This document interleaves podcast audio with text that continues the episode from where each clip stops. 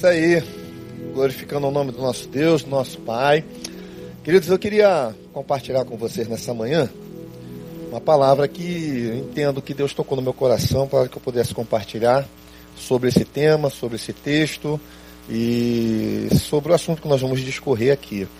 E eu queria estar compartilhando com vocês sobre o amor de Deus, né? Ah, você pode pensar assim, né? Mas esse é um tema muito conhecido, né? A gente sabe que Deus é amor, aquela coisa toda. É verdade, né? Nós sabemos que Deus é amor, nós cremos num Deus de amor, mas muitas vezes algumas pessoas, em função daquilo que estão vivenciando, é, do momento que estão passando, elas questionam esse amor, questionam essa ação de Deus, essa graça de Deus na vida e, e acabam aí perdendo algumas oportunidades. Então, é, se você puder, abra sua Bíblia aí no livro de João, no capítulo 11. Nós vamos fazer aqui a leitura dos quatro primeiros versículos. É, é o momento em que é, Jesus vai ter um encontro com Lázaro, tem uma apelo das irmãs, né? Vai lá e avisa a Jesus que o amigo dele está doente, que o amigo dele está enfermo, que o amigo dele está precisando dele. E o desenrolar desse texto, né? É algo assim realmente extraordinário e existem aqui algumas lições muito preciosas para a nossa vida aí nessa manhã aqui de domingo. Então, esse texto diz assim, os quatro primeiros versículos, uh, a seguinte palavra. Ora, estava enfermo um homem chamado Lázaro de Betânia aldeia de Maria e de sua irmã Marta. E Maria, cujo irmão Lázaro se achava enfermo, era a mesma que ungiu o Senhor com o bálsamo e lhe enxugou os pés com os seus cabelos. Mandaram, pois, as irmãs dizerem a Jesus: Senhor, eis que está enfermo aquele a quem tu amas. Jesus, porém, ao ouvir isso, disse: esta enfermidade não é para a morte, mas é para a glória de Deus, para que o Filho de Deus seja glorificado por ela. Então está aqui um episódio que aconteceu lá na, na, aldeia de Betânia, Lázaro doente, Jesus é, é convocado, né? Há um apelo ali, há um desespero. Então, vem aqui que teu amigo tá mal, né? O negócio não tá legal, a situação não tá boa, venha nos ajudar, venha nos socorrer. E a primeira palavra que Jesus transmite, olha só, fiquem tranquilos aí, porque essa doença de Lázaro é para a glória de Deus e é para que o Filho do Homem seja glorificado através dela, né? Então, esse texto, irmãos, ele traz para nós, assim, alguns ensinamentos que são preciosíssimos, né? Eu queria elencar com vocês aqui, pelo menos, três pontos é, a respeito dos ensinamentos desse texto, que diz assim: primeiro, é mais um milagre que está apontando para o Messias. A Bíblia, quando fala dos milagres, né, esses milagres sempre estavam apontando para Jesus como Messias esperado e aguardado pelo povo de Israel. Os versículos 41 e 42 do mesmo capítulo 11 dizem assim: olha, é, tiraram então a pedra e Jesus, levantando os olhos aos céus, disse: Pai, graças te dou porque me ouviste. Eu sabia que o Senhor sempre me ouves, mas por causa da multidão que está em redor, é que assim falei, para que eles creiam que tu me enviaste. Então Jesus está lá diante do túmulo de Lázaro, ele faz essa oração a Deus, ele crê que Deus o ouve, ele não tem dúvida alguma a respeito de que Deus está ouvindo, mas ele procura deixar muito claro para todas aquelas pessoas que estavam presentes ali, que é o seguinte, olha, o que vai acontecer aqui agora, o milagre que vai ser operado, ele aponta para mim, ele aponta para mim como o Messias esperado e aguardado. E é isso. A Bíblia sempre vai falar desses milagres que estavam apontando para Jesus como Messias, né? E, e, era um sinal para o povo, uma necessidade muito grande para o povo ali, é, poder ver Deus operando através de Jesus e revelando que Jesus era o Messias tão aguardado, né? E aí, Jesus, inclusive, no versículo 4, ele olha para os seus discípulos, depois do apelo de Marta e Maria, com o recado que ele recebeu, e ele diz assim: olha, a doença de Lázaro não é para a morte, mas é para a glória de Deus, né? Corroborando com essa ideia de que os milagres ah, sendo apontados ali para o Messias, né? É como se Jesus estivesse dizendo aos seus discípulos é, que se preparassem. Olha só, se preparem, porque vai acontecer um grande espetáculo, vai acontecer uma grande manifestação de Deus, um grande milagre, e tudo isso vai acontecer simplesmente para apontar que Jesus era o Messias que estava aguardado. Mas uma outra coisa que esse texto também traz para a nossa vida é um, esse texto ele também nos ensina sobre o cotidiano da vida e as suas demandas. Esse texto é um texto urbano, é um texto que fala sobre a situação de uma família, é, o momento difícil que eles estavam vivendo, com uma pessoa adoecida, e eles sabiam que a doença que acometia Lázaro era uma doença assim muito grave, tanto que ficaram apavorados e pediram auxílio de Jesus para que pudesse socorrê-los naquele momento de angústia.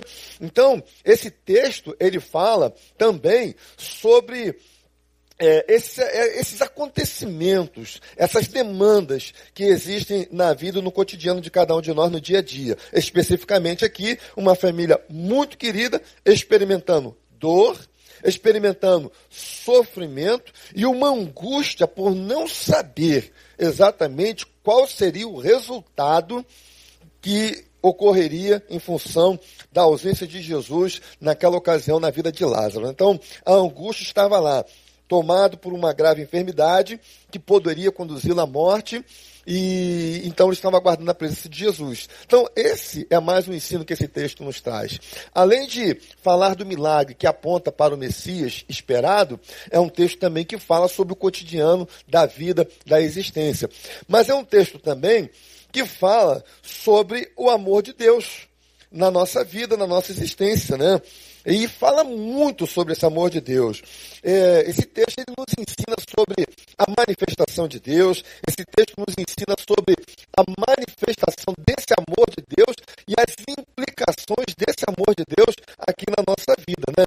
Então, nós vamos caminhar aqui, é, trilhar aqui é, alguns conceitos, algumas ideias, algumas lições referentes à manifestação desse amor de Deus, assim como aconteceu na família de Lázaro, na vida de Lázaro, na vida de Marta, na vida de Maria, e também como tem acontecido, eu creio nisso, e como pode e deve acontecer na vida de cada um de nós. Então, qual é a primeira lição que nós podemos extrair desse texto aqui? Primeira delas, o amor de Deus não funciona como blindagem diante do sofrimento.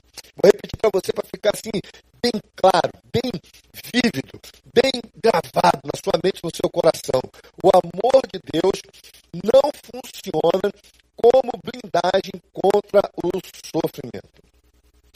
Você que circula pelas igrejas, né? Você que escuta né, as ideias, as teologias, aquela coisa toda, com certeza você já viu que existem algumas correntes teológicas, algumas doutrinas é, concernentes a algumas igrejas, que é, você, uma vez aceitando a Jesus, os seus problemas acabaram. Né?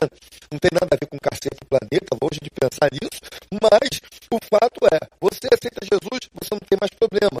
Inclusive, existe um slogan, né, que ó, pare de sofrer. Só que na vida e na Bíblia, a gente sabe que não existe uma vida sem sofrimento. Não existe vida sem dor. A vida não pode, evidentemente, ser só sofrimento. A vida não pode, evidentemente, ser só dor. Mas não existe vida de quem quer que seja que seja isenta de dor, que seja isenta de sofrimento. Né? Então, tem gente que, inclusive, cria a ideia de que Deus, por me amar, não permitirá que eu sofra. É, isso é muito humano, evidentemente. Por exemplo, eu sou pai né, de três filhos, e se a gente vê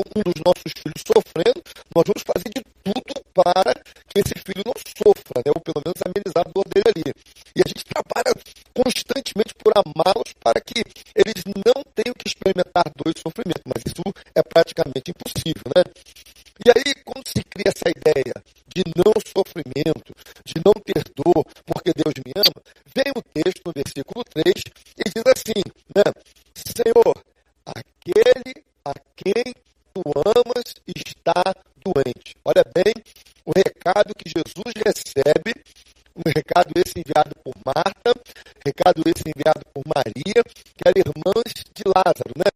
Senhor, aquele a quem tu amas está doente. Então, veja bem o personagem aqui. Lázaro, amigo pessoal de Jesus. O texto deixa muito claro que havia uma relação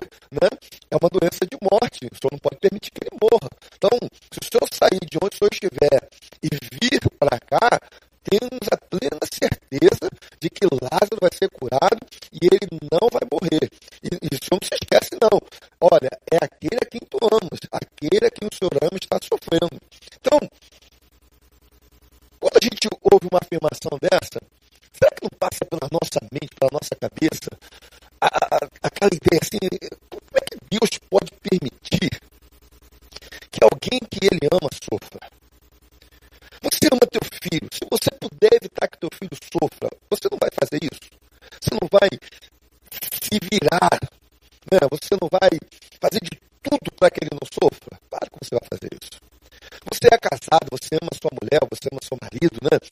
E, e, e você vai tentar na sua vida, na sua condução, viver de uma maneira que tudo que você puder fazer para evitar que o seu amado ou a sua amada não sofra, você vai fazer isso. E aí a gente vê um texto como esse, Senhor, aquele a quem o Senhor ama está doente, é quase como que dizendo, olha só, o Senhor permitiu que acontecesse isso na vida dele, e a gente questiona, como é que Deus pode permitir que alguém que é alvo do amor dele, que é amado por ele, sofra? É, de fato, não dá para entender, é, é, um pouco complicado, parece um, que há um contrassenso, né? É, uma vez que quem ama vai fazer de tudo para que o outro esteja bem, e, e parece que não é o que nós estamos vendo aqui. Mas é muito comum para algumas pessoas pensar que quando elas estão enfrentando assim algumas situações difíceis, quando elas estão passando assim por alguns momentos que provoca uma angústia muito grande e, e essa angústia com ela vem dor, né? É, é comum as pessoas nutrirem nos seus corações um sentimento de abandono ou ter em si uma sensação de abandono. É como se Deus tivesse abandonado elas à sua própria sorte. É, imagina assim, por exemplo, uh, nós estamos desde o ano passado né, lutando contra a Covid, entrou com tudo no mês de março, aquela coisa toda. Fomos perdendo gente amada e querida ao longo é, do ano de 2020. E uh, Quanta gente boa foi embora. Eu perdi um amigo queridíssimo, né? Nossa igreja perdeu algum, alguns membros. Uh, e, e, a gente fica assim com aquela sensação. É, pare, parece que Deus abandonou. Não, não, não, Deus não abandonou. Deus não abandonou. Pelo contrário, né? A gente olha para a vida. Eu não sei se você tem noção de quantos casos há de Covid no mundo, mas 97% dos casos encerrados foi de cura. 3% de óbito. Deus permitiu que a Covid chegasse. Mas Deus manifestou o seu amor, livrando aí 97% daqueles que foram acometidos pela Covid, ainda que 3% tenham ido embora. E alguns desses 3% eram pessoas conhecidas nossas, amigas nossas, irmãos nossos, amados nossos. Né? Então, 2020 acabou, a Covid não. Tem gente internada ainda, tem gente morrendo, mas tem gente se salvando. E a maioria que tem se salvado é uma maioria esmagadora. É, é o Deus que faz misericórdia aos milhares de milhares, né? Como diz a palavra lá. Então, mas ainda assim, pode vir o questionamento, né? Eu, eu orei a Deus e Deus não me livrou. Eu fechei o ano com Covid. Eu passei o Natal, ainda que com a minha esposa, E com meus dois filhos, não pude ter a presença da minha outra filha e o meu genro. E lá, né, o pessoal estava um pouco jururu com aquela situação, mas eu falei, gente, vamos pensar aqui, eu podia estar no hospital internado, eu podia estar respirando com dificuldade, eu podia estar entubado, eu poderia nem mais estar ali, mas eu estava em casa, eu fui tratado de Covid em casa. Então, se a gente olhar o quadro geral, a misericórdia de Deus estava lá. Ah, mas Deus permitiu que o Covid chegasse na sua vida. É, na minha vida e na vida de milhões de pessoas. Mas em contrapartida também, assim como ele permitiu, ele foi, agiu e trabalhou de uma forma maravilhosa. Né? Então, querido, é, Deus está agindo, Deus está operando, Deus está trabalhando, Deus está realizando, como sempre, né? Então, Deus livrou alguns, Deus não livrou outros. Uns Deus permitiu permanecer, outros Deus desejou levar, né? E aí, talvez alguns se sintam assim abandonados diante das circunstâncias da vida, do sofrimento que tem acontecido. Então, veja só, o texto deixa muito claro: Deus amava Lázaro, Jesus amava Lázaro. E, e você pode de repente pensar, poxa, mas se Jesus amava Lázaro, permitir que acontecesse isso com ele, isso pode acontecer na minha vida também. Mas não, querido, saiba que o amor de Deus por você, por mim, por cada um de nós continua o mesmo. Então, a questão que nós precisamos entender aqui é o seguinte: que esse amor de Deus não garante isenção em relação ao sofrimento. Ou seja, Gente de Deus também sofre, gente a quem Deus ama também sofre, gente de Deus adoece, gente de Deus também morre. Isso é fato. Não há como negar isso. Né? Lázaro, por exemplo, era amigo íntimo de Jesus, era amado de Jesus, mas mesmo sendo íntimo de Jesus, mesmo sendo amado por Jesus, ele não foi poupado. Isso por quê? Porque esse amor de Deus, ele não funciona como blindagem contra o sofrimento. Esse amor de Deus não funciona como blindagem contra os males da vida. Esse amor de Deus não funciona como blindagem diante das situações adversas. O fato é, meu irmão, minha irmã, você que está aí nos ouvindo, é que na dinâmica da vida, Viver é correr o risco da tragédia. O fato de nós vivermos, o fato de nós existirmos, já nos coloca nessa condição de corrermos o risco da tragédia. Pode ser que ela não chegue na vida de todos, mas com certeza ela vai passar pela vida de alguns. Como tem passado, como nós temos visto aí no dia a dia da vida, no dia a dia da nossa história, né?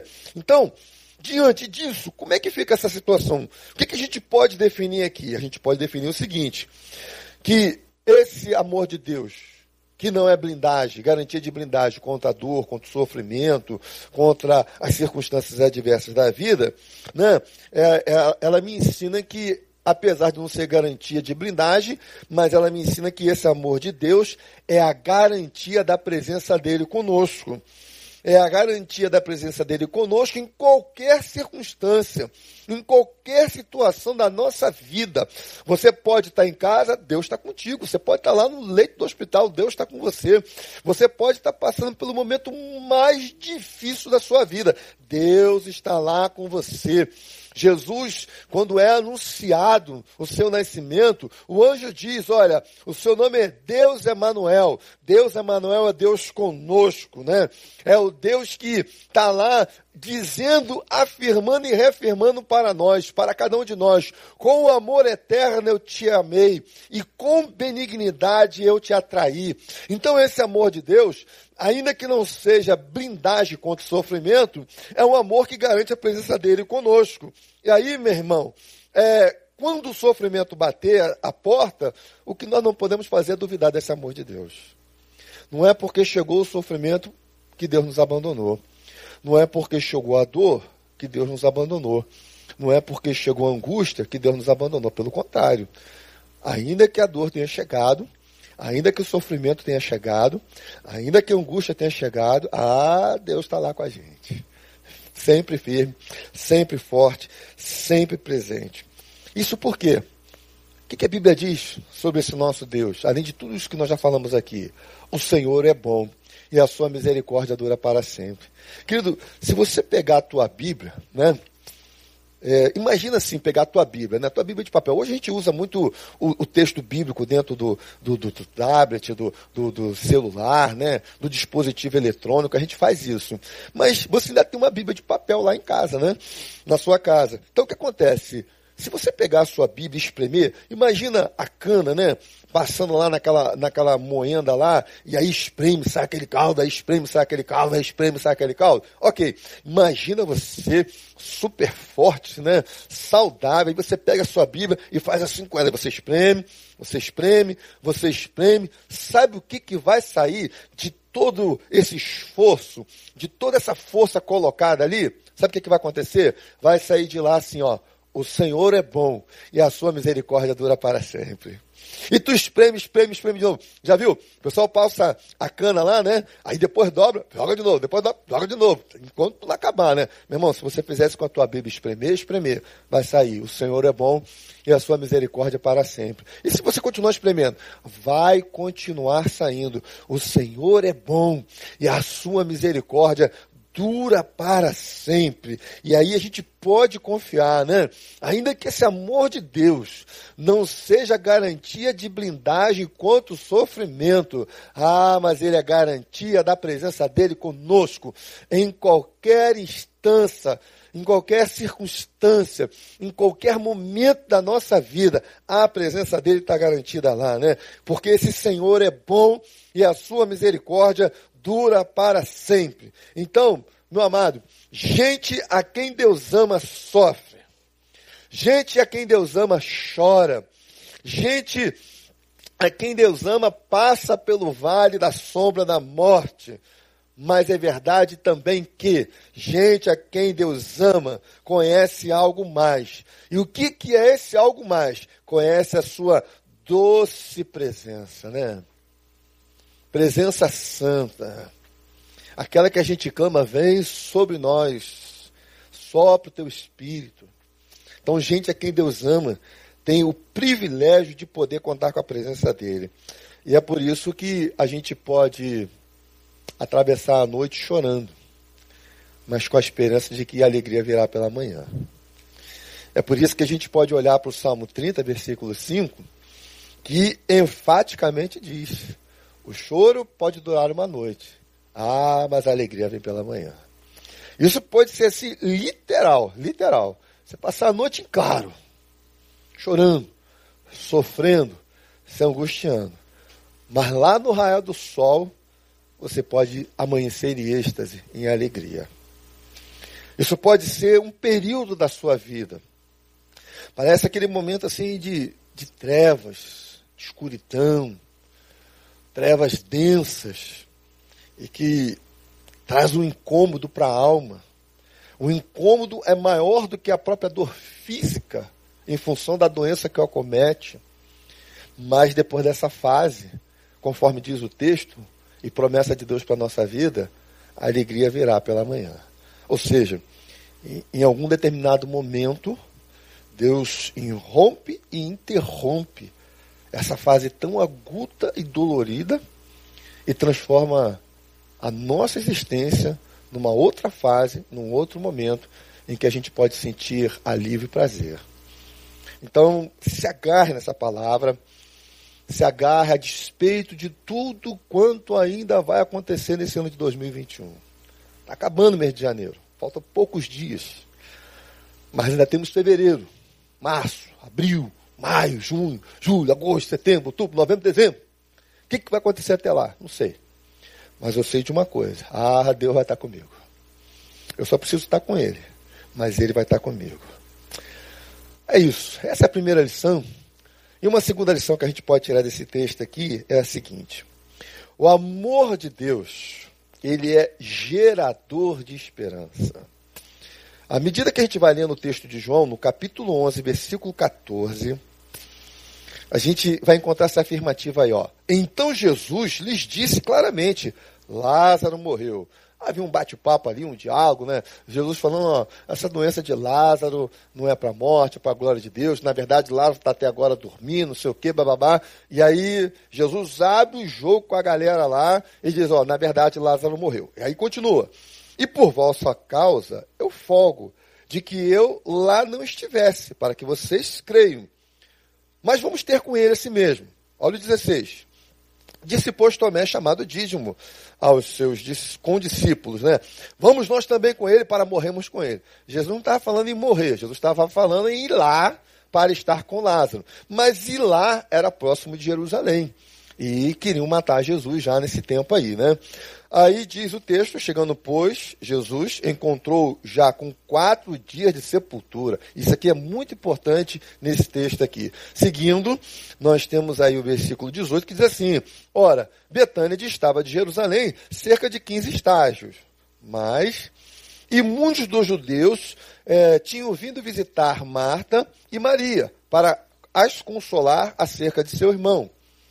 E Marta, pois, ao saber que Jesus chegava, saiu ao encontro, Maria, porém, ficou sentada em casa. E aí começa um diálogo de Marta com Jesus. Disse, pois, Marta a Jesus, Senhor, se meu irmão, é, se meu irmão não teria morrido, e mesmo agora sei que tudo quanto pedires a Deus, Deus vai te conceder.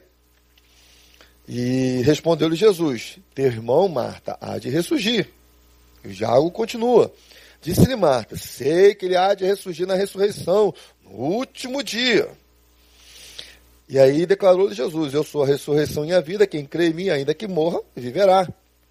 E o 26 diz assim: E todo aquele que vive e crê em mim, jamais morrerá. Marta, você crê nisso? Você consegue acreditar nisso?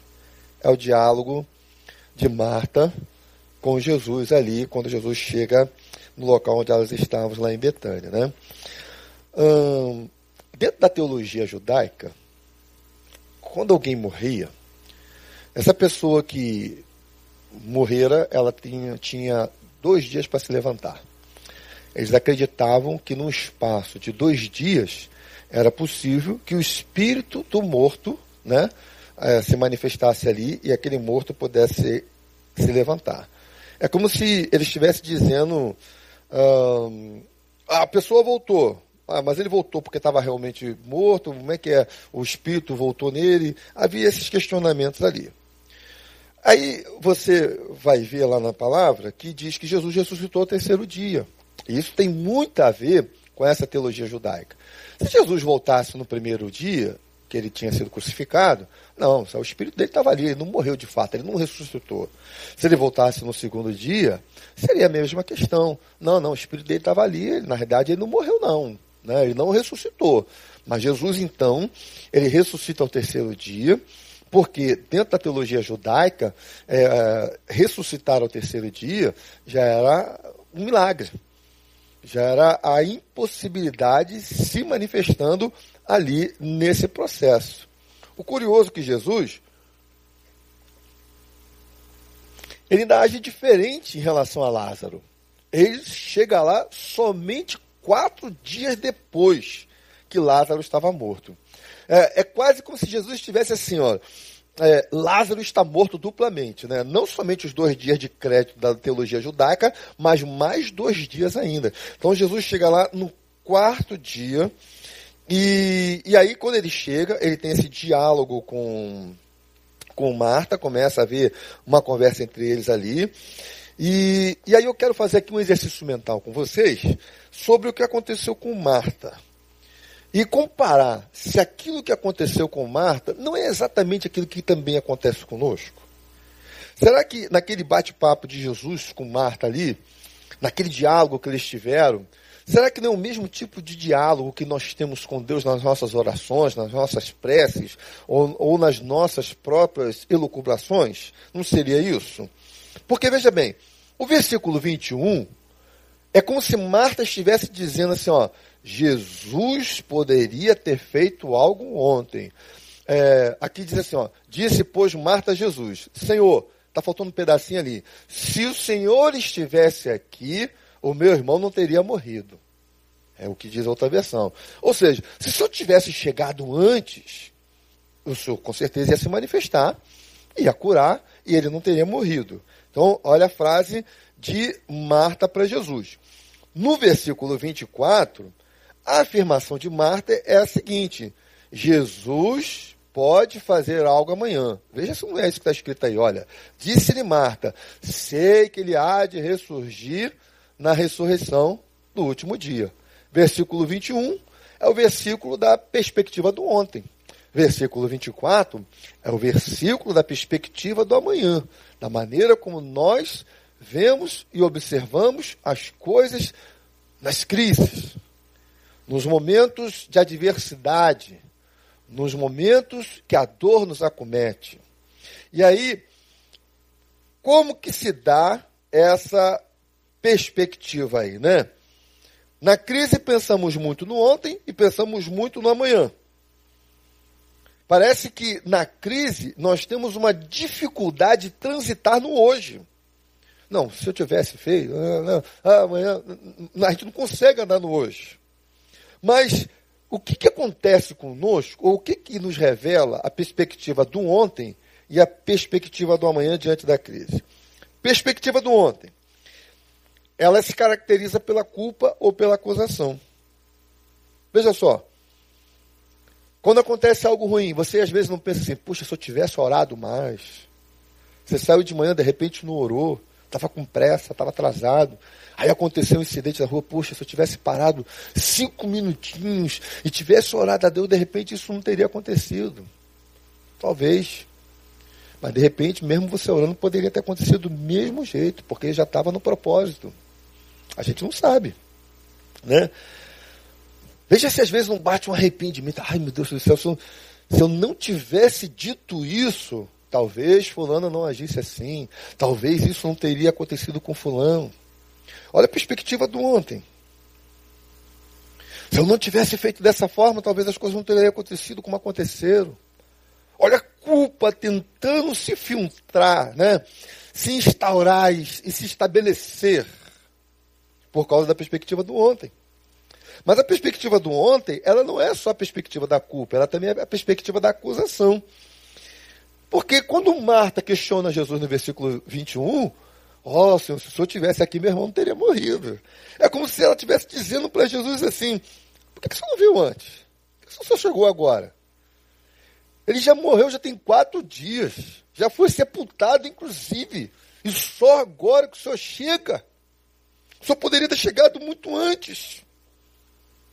Se o Senhor tivesse chegado antes, ah, meu irmão não teria morrido não, porque o Senhor teria chegado aqui. O que, que Marta está fazendo? acusação. Está imputando a culpa da morte do irmão em Jesus. Está muito claro para mim ali nesse versículo. Aí você vai caminhar agora na perspectiva da manhã comigo aqui, né?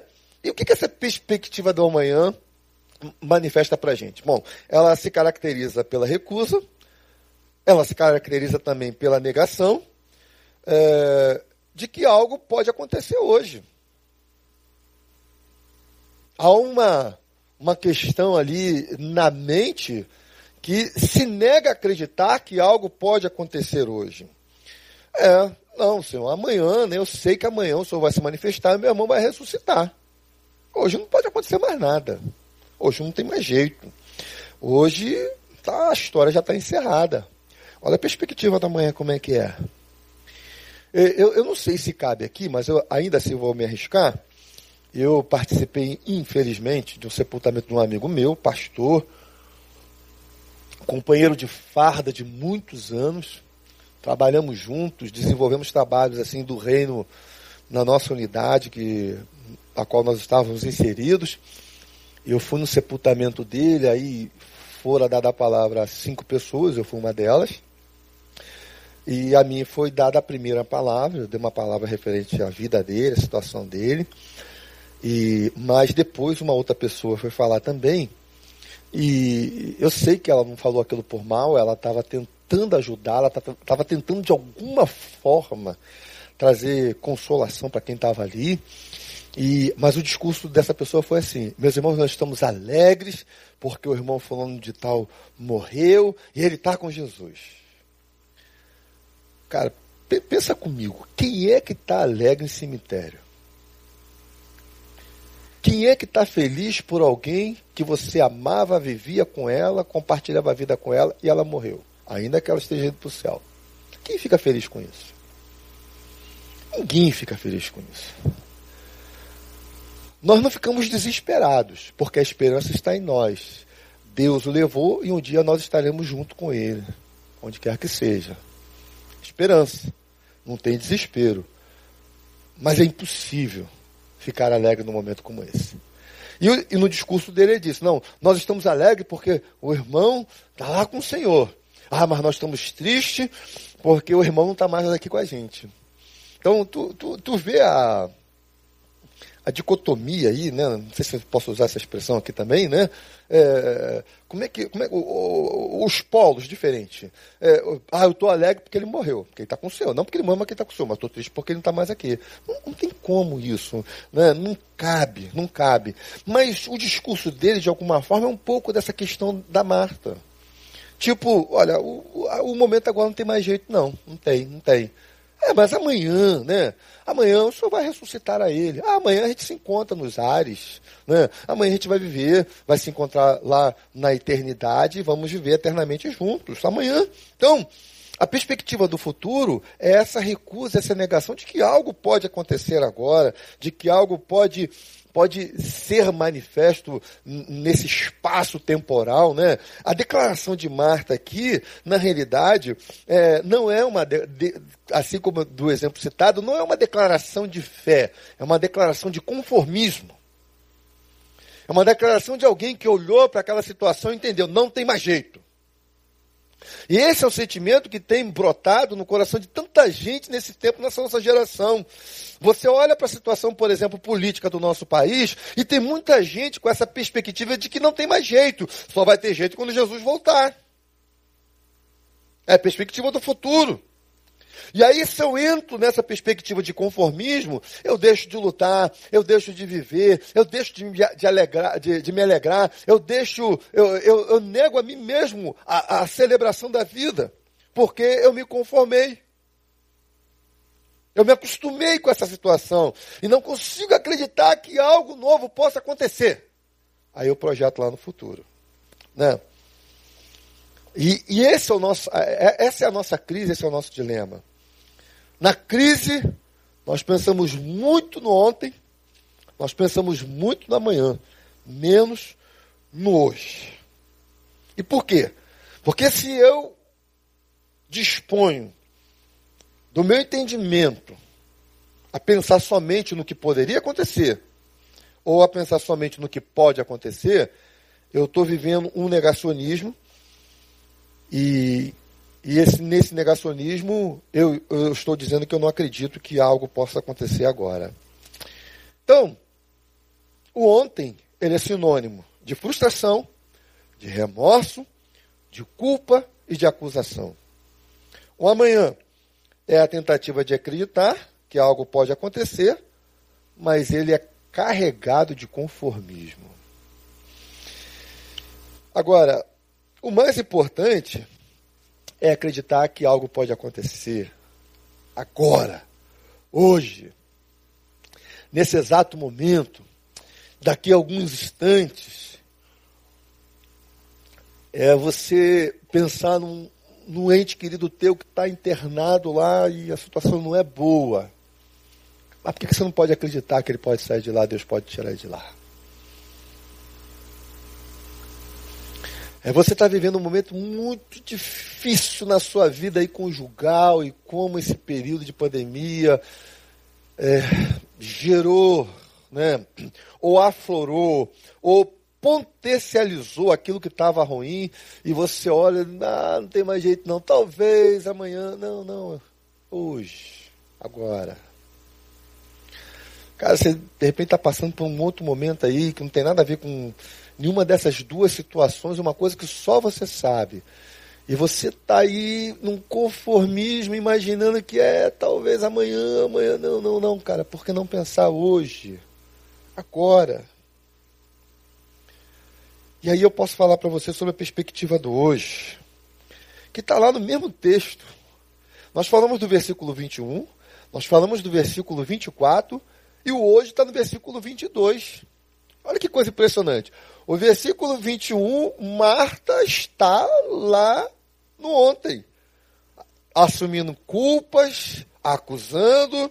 Aí ela vai lá no 24, vai no futuro, na perspectiva do futuro, numa situação de conformidade. Mas olha só o que diz o versículo 22.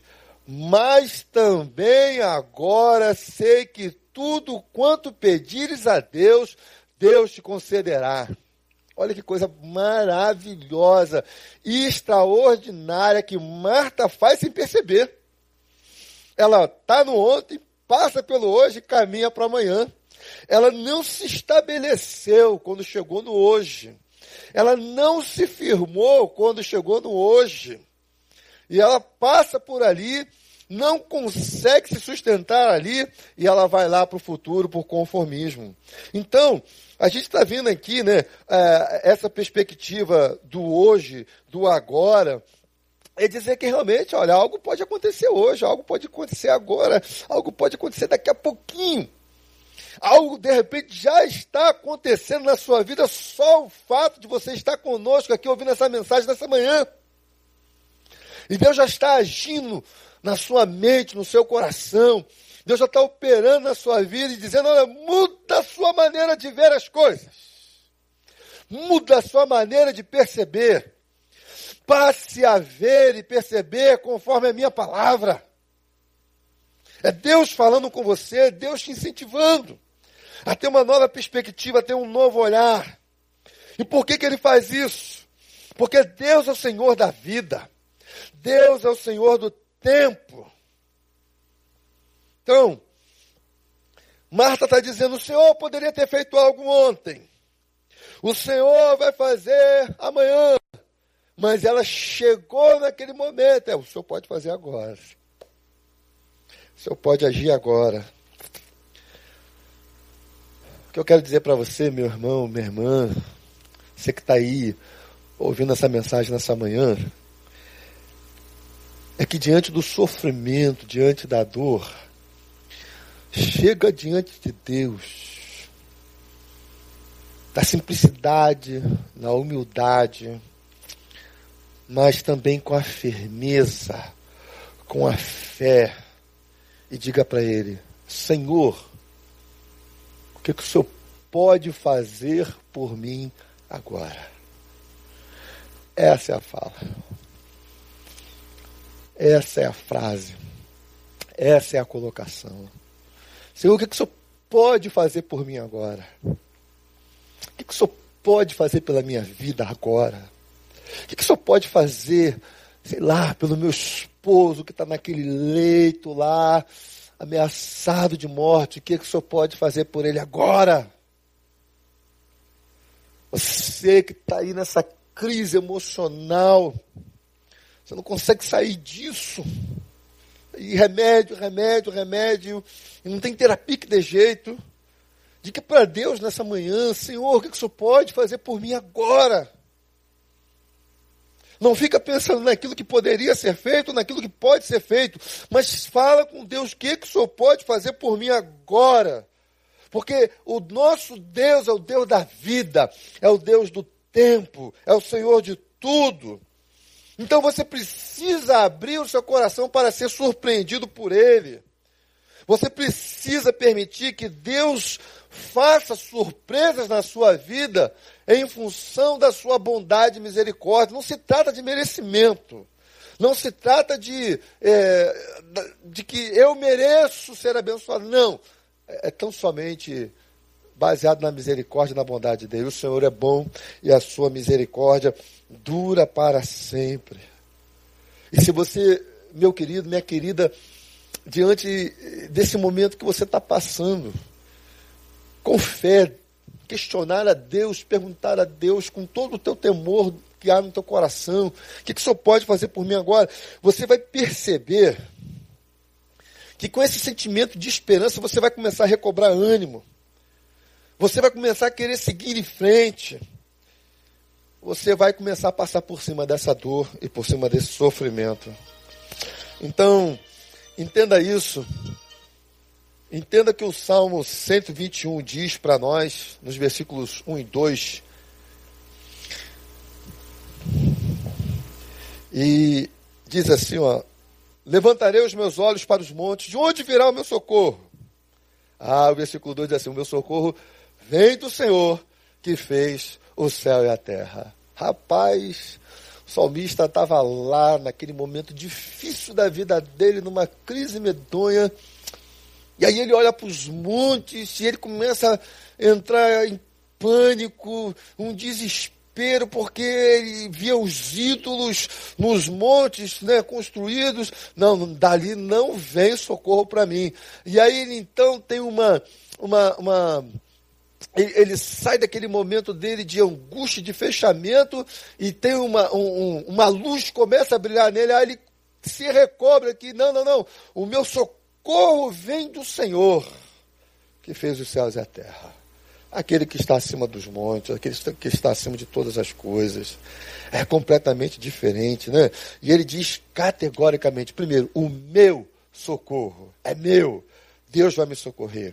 E não somente é meu, no sentido de, de posse disso, mas como ele declara: vem, vem. E vem por quê? Porque Deus pode fazer. Ele é maior do que tudo, ele é maior do que todos, ele é o Senhor da vida, ele é o Senhor do tempo, né? Então, coloca a tua esperança lá. Acredite que gente que sofre pode contar com o socorro de Deus hoje. É, Deus não se atrasa, Deus não se omite, né? Tem aquele ditado antigo, né? Deus tarda, mas não falha. Né? Não existe Deus tardar. Né? A única coisa que está certo nesse ditado é que Deus não falha. O resto está tudo errado. Não existe Deus tardar. Tardar é a nossa perspectiva. É que a gente queria o um problema solucionado ontem, mas ele quer fazer hoje. O tempo é dele. Então Deus não tarda, Deus age na hora certa. E Deus muito menos falha, né? Ele é sempre bom. Lembre-se disso, ó. Está espremendo a Bíblia, está espremendo a Bíblia. O que, que vai sair de lá? Qual é o caldo que dá? O Senhor é bom. E a sua misericórdia dura para sempre. Bom, dá para extrair mais caldo aí? Dá. Vamos espremer mais essa Bíblia. O que, que vai sair? Qual é o caldo que vai dar lá?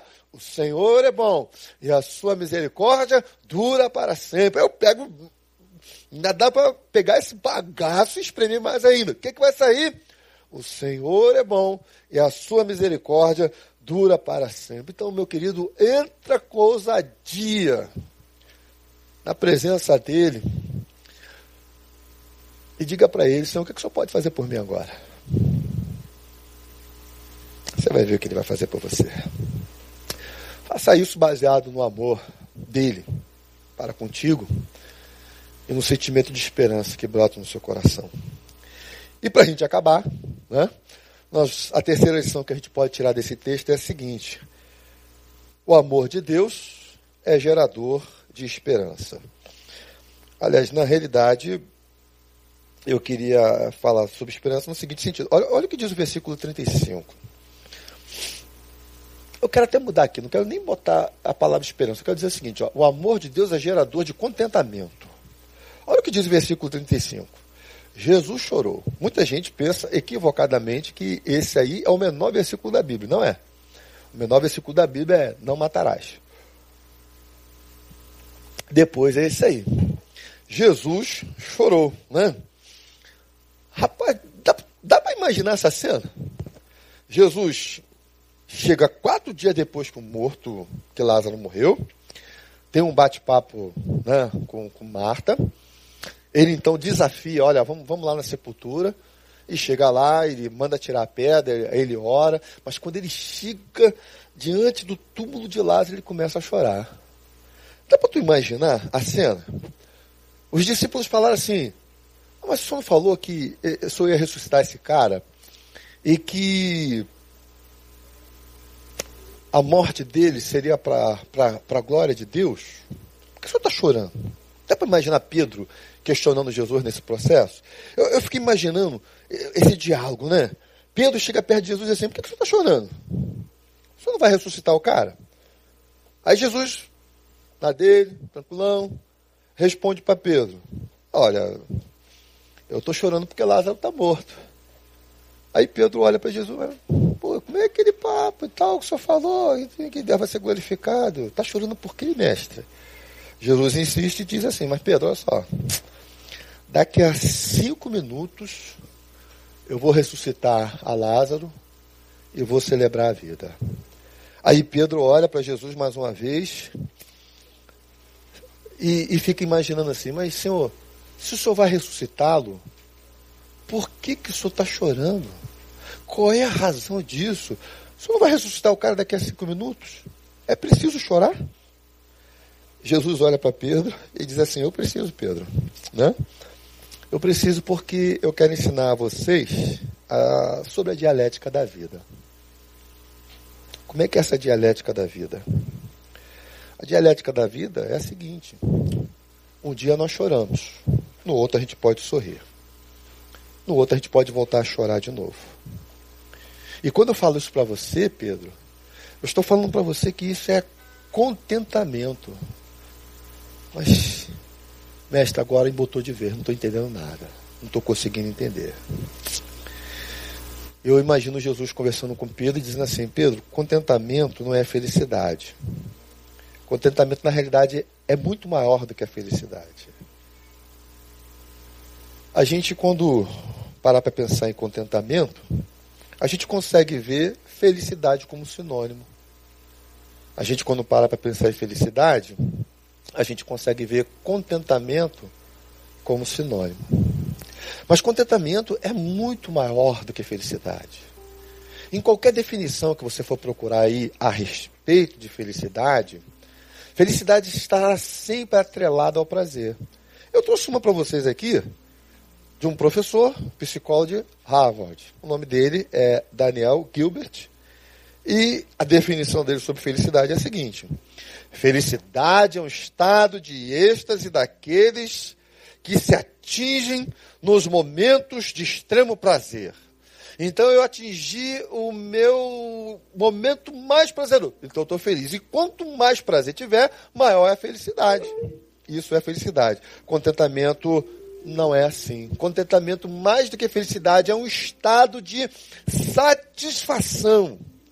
É um estado de satisfação que acompanha é, um sentimento. É, por exemplo, a palavra contentamento e satisfação, elas andam praticamente juntas no latim, né? É, é contentus e continere, satisfação e conteúdo. A, a, a expressão que está lá diz assim, olha, a satisfação extraída das experiências é indissolúvel de que somos capazes é, de suportar ou aproveitar o conteúdo dessas vivências. É uma fase muito técnica, né? Mas o que, que isso quer dizer, né, traduzindo literalmente para você? É o seguinte: contentamento é a capacidade de viver o conteúdo de cada momento com dignidade que a vida e a oportunidade de viver exigem de nós. E sabe onde a gente aprende isso na Bíblia? Lá em Filipenses 4, versículos de 10 a 13, quando Paulo, então, preso, por amor ao Evangelho, por amor ao reino, por lealdade a Deus, ele então, escrevendo a sua carta, ele começa a dizer o seguinte: ora, muito me regozijei no Senhor por finalmente reviver a vossa lembrança de mim, pois já vos tinhas lembrados, mas vocês não tiveram oportunidade. Aí o versículo 11 diz assim: Não digo isso por necessidade, porque olha só, já aprendi a contentar-me com o que tenho. Olha que coisa maravilhosa, extraordinária. Já aprendi a contentar-me com aquilo que eu tenho. No momento onde Paulo estava preso, carente de amigos, carente de gente próxima a ele, sem a sua liberdade. Agora, ele estava feliz? Não. Eu aprendi a contentar-me. Aí ele diz lá: sei estar abatido, sei também ter abundância, e em toda maneira e em todas as coisas estou instruído, tanto a ter fartura como a ter fome, tanto a ter abundância como a parecer necessidade. Por que, que eu posso vivenciar tudo isso? Porque eu posso todas as coisas naquele que me fortalece. O que Jesus estava ensinando para Pedro, quando ele chora diante do túmulo de Lázaro, é isso aí. Pedro, daqui a pouco um discípulo meu vai falar sobre isso. Mas antes desse discípulo meu falar sobre isso, teve um que já falou sobre isso lá atrás. Muito parecido. É quando você vai lá em Eclesiastes, no capítulo 3, de 1 a 4, que diz que tudo tem a sua ocasião própria e há tempo para todo propósito debaixo do céu. Olha o que diz o versículo 2 aí, vê se parece aí. Ah, há tempo de nascer e tempo de morrer. Há tempo de plantar, tempo de arrancar o que se plantou.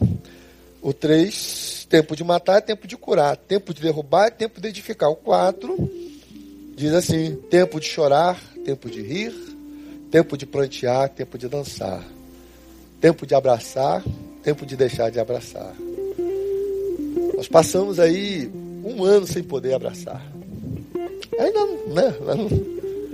A gente abraça e a gente é teimoso, a gente tem saudade, a gente sente falta. Porque são pessoas que nós amamos. Mas é tempo de deixar de abraçar. Eu, no Natal, como eu falei, estava com Covid. Minha mulher queria me abraçar e me beijar. Eu disse para ela assim: não, não, vou, não quero te beijar, não quero te abraçar. Não é que eu não quero, não queria beijá-la, não queria abraçá-la, é que eu não podia beijá-la, eu não podia abraçá-la. Mulher da minha vida. Mulher dos meus sonhos. Companheira de 35 anos já só de casado, sem contar tempo de namoro. E você não podia dar um beijo, cara. Um abraço. Agora, não podia dar o beijo ou o abraço por quê? Por amor. Para poder preservá-la. Tempo de abraçar. Tempo de deixar de abraçar. Olha os conteúdos da vida aí. Uma hora a gente tem muito, uma hora a gente não tem quase nada. Uma hora a gente tem tudo, tem uma hora que a gente não tem nada. Uma hora eu posso fazer um monte de coisa, tem uma hora que eu não posso fazer nada. Tem hora que eu tenho saúde, tem hora que eu estou completamente ausente dela. Não tem saúde nenhuma. E aí, o que, que, é isso? O que, que Jesus ensinou? Que contentamento é viver dignamente diante de Deus os conteúdos de cada momento que a vida me oferece. A questão não é o que se tem, a questão é como eu me porto diante daquilo que está sendo colocado diante de mim, né? E aí, quando eu penso nisso, eu fico imaginando o que, que será que nós temos para o restante de 2021? Temos ainda pelo menos mais 11 meses pela frente. Janeiro está acabando. O que, que vem por aí? Não sei. Não faço a menor ideia. Eu acho que ninguém sabe. Algumas coisas a gente pode observar. Olha, da maneira como está, determinadas coisas podem acontecer. Né? Mas a gente não sabe o que, que vai acontecer, o que, que vem pela frente. Mas uma coisa eu sei conforme a palavra. E o que, que é? Eu sei que a despeito do que 2021 trouxer, eu posso viver dignamente os conteúdos que ele trouxer para a minha vida diante de Deus. Isso é contentamento. Eu posso estar com saúde, posso estar sem ela. Eu posso ter recursos, posso estar sem ele. Eu posso estar abraçando, mas também posso deixar de abraçar. Mas eu vou passar com dignidade. Eu acho que Deus quer nos ensinar isso. A questão não é o quanto nós vencemos ou o quanto nós caímos, mas é o quanto nós entendemos que Ele tem para conosco um amor assim imensurável, que não nos blinda contra o sofrimento, mas nos garante a presença dEle. Ele tem é, diante de nós um amor que é gerador de esperança e que me permite não ficar olhando para o ontem, carregando com isso a culpa e a acusação e nem também olhando para o amanhã, né? Trazendo a negação e recusa de que algo pode acontecer agora. Esse amor ele me impulsiona a chegar com ousadia diante dele e dizer: o que, que o senhor pode fazer por mim agora? E por último, né? Esse mesmo amor que gera contentamento é um amor que me diz que eu posso viver dignamente os conteúdos que a vida me oferece diante daquele que é o Criador de todas as coisas. Então, meu amado, minha amada, o que, que nós vamos ter aí pela frente de 2021? Não sei, não faço a menor ideia. Mas eu sei que eu posso todas as coisas naquele que fortalece. Não somente eu, mas você também. Você e eu podemos todas as coisas naquele que nos fortalece. Jesus, diante do túmulo de Lázaro, ele chora. Não foi por causa de fraqueza, não foi por causa de covardia, não foi por causa de falta de fé. Foi apenas uma expressão de uma emoção diante de uma situação que correspondia àquele momento. Nada mais do que isso. E mesmo assim, cinco minutos depois, ele ressuscita Lázaro e ensina para gente o que é contentamento. O que é contentamento? Viver com dignidade diante de Deus, o conteúdo de cada momento. Porquanto esse amor de Deus é um amor que gera contentamento. Então, meu brother, minha querida, eu quero orar com você aqui nesse momento, sendo grato a Deus já por esse início de ano, pelos conteúdos que a vida nos ofereceu no início desse ano. Já estamos passando com dignidade diante de Deus, graças a Ele, e vamos continuar nessa caminhada, caminhando com dignidade, porque ainda que temos que passar por algumas situações das quais que nós não gostaríamos, eu não posso duvidar jamais de que Deus está presente comigo. Não duvide também, por mais difícil que estejam as coisas. Não duvide, Ele está com você. Chega para Ele agora nessa hora e diga: Deus, o que Senhor pode fazer por mim agora? Manifesta. Eu não sei o que Ele vai fazer por você. Pode ser que Ele ministre uma cura sobre a sua vida. Pode ser que ele ministre cura na vida de alguém pelo qual você esteja preocupado. Pode ser que ele mude uma situação. Mas pode ser que ele, principalmente, mude a sua situação interior. A sua maneira de ver e enxergar a vida. A sua maneira de encarar a vida. E entender que ele não te abandonou. Pelo contrário, ele está contigo, meu brother. Ele está contigo. Então, vamos orar aqui nesse instante. Vamos pedir a Deus para estar abençoando a tua vida também. Vamos pedir para Deus nos dar uma semana de bênção, de paz, um restante de ano abençoado, né? E depois então a gente vai estar encerrando aqui com louvor, com adoração. Você acompanha aí, não sai não, vamos estar aqui orando e agradecendo a Deus por tudo. Pai, nós te louvamos por essa palavra, te agradecemos por esses ensinamentos, te agradecemos por tudo que o Senhor tem feito na nossa vida já no começo desse ano e por todas as coisas que o Senhor já tem preparado para cada um de nós. Te louvamos e te agradecemos porque entendemos na tua palavra que esse teu amor, ainda que seja imenso, não é garantia de blindagem contra o sofrimento, mas ele garante a sua doce presença nas nossas vidas. É um amor que é gerador de esperança, é um amor que nos impulsiona, de maneira que nós podemos chegar diante do Senhor nessa hora e dizer: o que, que o Senhor pode fazer por mim agora?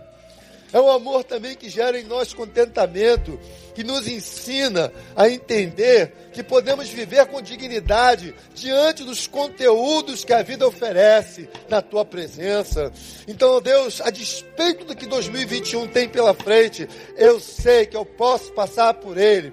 Eu sei que nós podemos passar por ele com dignidade. Isso é o que é mais importante. Por uma única razão: o teu amor está sobre nós. O teu amor é derramado em abundância sobre nós. A tua palavra nos diz: o Senhor é bom e a sua misericórdia dura para sempre. Então, nós te louvamos, nós te agradecemos, nós te exaltamos, nós bendizemos ao teu santo nome em todo tempo, em Cristo Jesus, aquele que vive e reina para todos sempre. Amém e amém. Meu querido, ó, feliz ano novo para você, apesar de já estar aqui no finalzinho do mês de janeiro, mas Deus abençoe a sua vida e caminhe com confiança, caminhe com dignidade, porque o Senhor está conosco. Basta apenas que nós estejamos com Ele. Deus te abençoe. Vai louvar o Senhor aí nessa hora, nessa semana.